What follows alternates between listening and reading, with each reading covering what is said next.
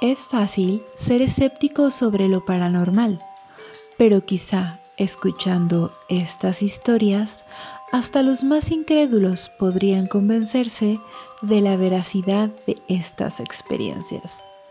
Esto es Mundo Dimensional.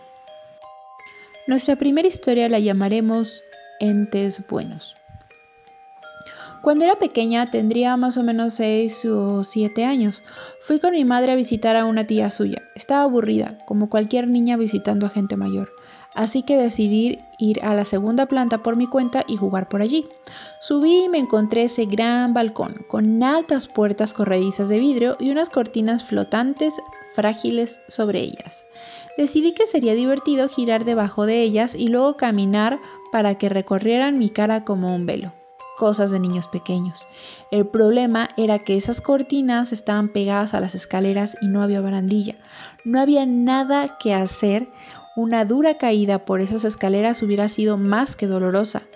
Pero no pensé en ello mientras jugaba. Comencé a girar de nuevo bajo las cortinas sin poder ver nada y empecé a andar.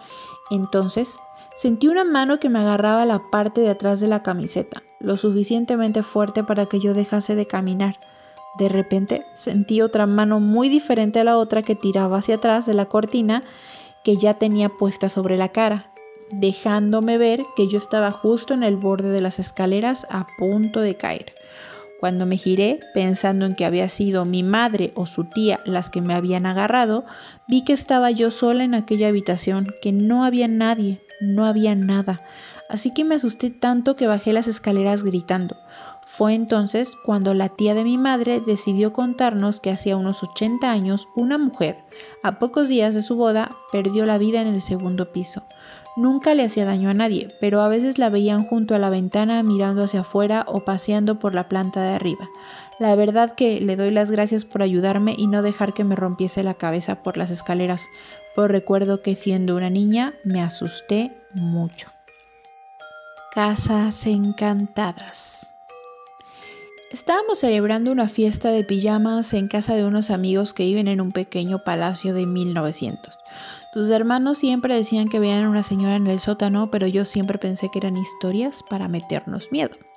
Una noche me desperté porque alguien hablaba muy fuerte en la cocina y vi que mi amiga no estaba durmiendo, así que pensé que habría bajado para preparar el desayuno o comer algo, aunque ella realmente estaba en el baño y yo no me di cuenta hasta después. Mientras caminaba por las escaleras, las voces se hicieron más fuertes. Se podía oír la conversación y oler los huevos fritos con tocino. Pero cuando llegué todos esos sonidos desaparecieron, aunque no el olor. Entré en la cocina y todas las luces estaban apagadas y el fuego frío. Cuando estaba subiendo las escaleras vi cómo mi amiga salía del baño.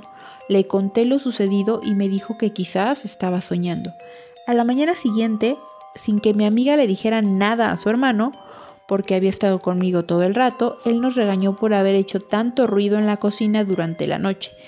Esa casa me daba miedo, pero realmente son ellos quienes arrastran el ente. Se han mudado a otra casa y lo que hubiera se ha ido con ellos, ya que varias personas que no saben nada de la mujer del sótano aseguran haberla visto y describir los mismos aromas en la cocina. Ven a jugar conmigo.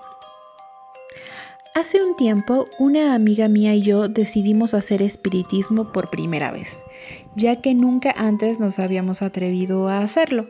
Llamamos a otras dos amigas para que nos acompañaran, ya que a mí me habían dicho que probablemente con solo dos personas sería muy difícil que pasara algo. Nos costó trabajo convencerlas, pero al final se dieron. Lo preparamos todo y un poco asustadas comenzamos a jugar la Ouija. Durante la sesión, una de las compañeras a las que habíamos llamado dijo, yo me voy de aquí, menuda tontería esto de la Ouija. Nosotras nos asustamos un poco y decidimos dejarlo para otro momento. Al cabo de unos días, la compañera que se había ido me llamó aterrorizada, diciéndome que, de camino a casa después de haber ido a estudiar a la biblioteca, al pasar por delante de una casa en ruinas que hay cerca de su hogar, una niña vestida de blanco le había pedido que jugara con ella. Mi amiga le dijo que no podía, ya que tenía prisa por llegar a su casa, y acto seguido la niña comenzó a llorar con lágrimas de sangre. Mi amiga salió de ahí corriendo y al llegar a casa fue cuando me llamó. Hasta ahí fue lo que me contó mi amiga. En un principio me lo tomé a broma, por algo que me hacía pensar que mi amiga estaba tratando de asustarme. En mi habitación comencé a darle vueltas al asunto y me acordé del día que habíamos hecho espiritismo y de las malas maneras con las que mi amiga se había retirado. Pensé que no tendría nada que ver y me dormí. Al día siguiente, esa misma amiga me llamó porque iba a quedarse sola en casa estudiando y tenía miedo, así que decidí acompañarla, ya que yo tenía también que estudiar. Agarré un bus y ya en su casa nos pusimos a estudiar. De repente oímos a nuestra espalda un ruido como de arañazos. Las dos miramos y comprobamos horrorizadas que la niña que ella me había descrito estaba sentada sobre la cama de mi amiga, arañando la pared.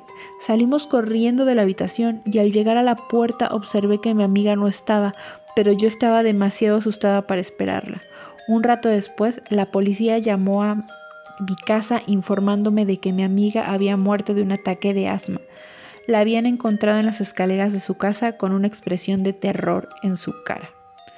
Yo estuve en tratamiento unos meses y me estaba recuperando, pero el otro día en mi buzón apareció una nota escrita con la letra de niña pequeña diciendo, tu amiga murió por no jugar conmigo, tengo una muñeca nueva. Yo creo que es una broma, ya que nuestra historia se ha hecho bastante popular en el pueblo, pero por otra parte, tengo miedo.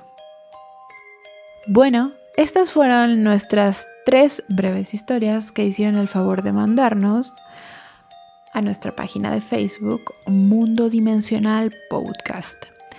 Espero que las hayan disfrutado. No se olviden de compartirlas a todas las personas que disfruten del terror. Hasta la próxima.